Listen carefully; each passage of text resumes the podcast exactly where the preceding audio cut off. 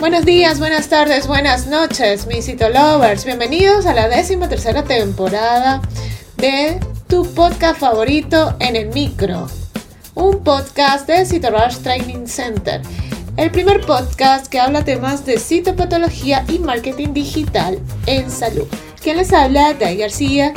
Y en el episodio de hoy hablaremos o comenzaremos este bloque dedicado a la punción aspiración con aguja fina del aparato musculoesquelético. Y en la siguiente pues daremos profundidad a cada una de las patologías referentes. Comencemos.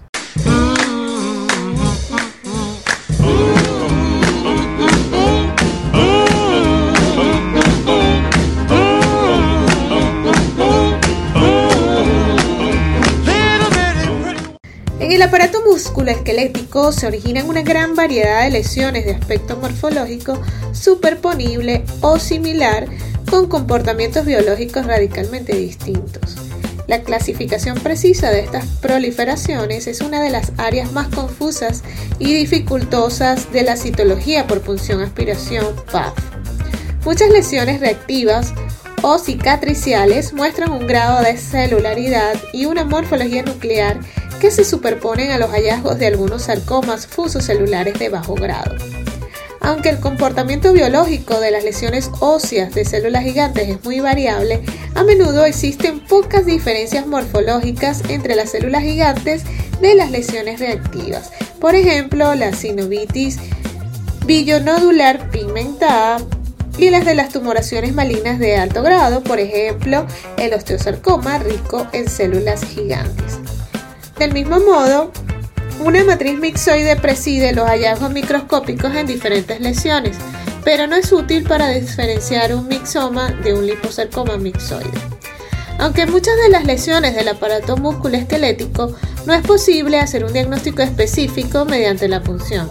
La mayoría de estos procesos pueden clasificarse según la base del estudio citológico en grupos de utilidad clínica, benigno, indeterminado y maligno. Una evolución citológica precisa requiere correlación con los datos clínicos y por supuesto con los radiológicos.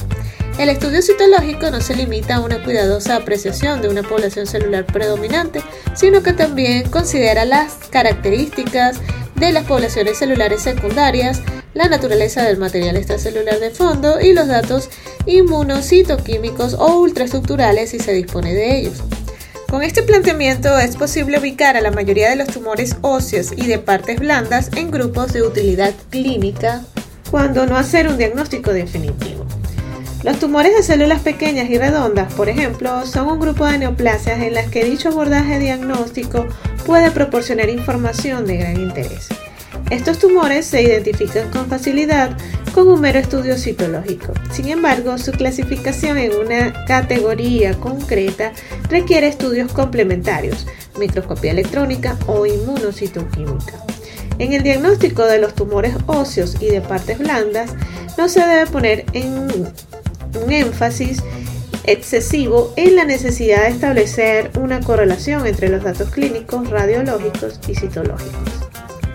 La enorme variedad de tumores y lesiones reactivas del aparato musculoesquelético impide hacer un repaso exhaustivo de sus características morfológicas en un simple episodio. Bien, por ello haremos una serie de episodios pues, relativos a este tema. La mayoría de los problemas diagnósticos pueden clasificarse en cinco categorías sobre la base de los datos morfológicos. A saber, podemos encontrar lesiones de células gigantes, tumores malignos de células pequeñas y redondas, tumores mixoides, proliferaciones fusocelulares reactivas o de bajo grado de malignidad y tumoraciones cartilaginosas de hueso. Por ello, antes de realizar cualquier diagnóstico específico es pertinente hacer una valoración global del papel de la punción aspiración con aguja fina, como lo hemos hecho en este episodio introductorio. Y si te gustó en el micro, la mejor manera de apoyarnos es que compartas este podcast con tus amigos.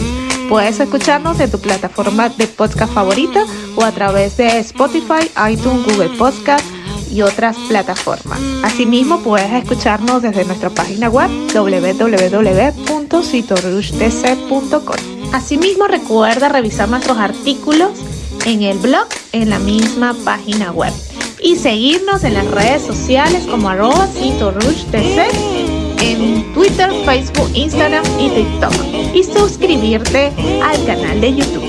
Mi nombre es Dai García y soy CEO and founder de Cito Hasta una próxima emisión.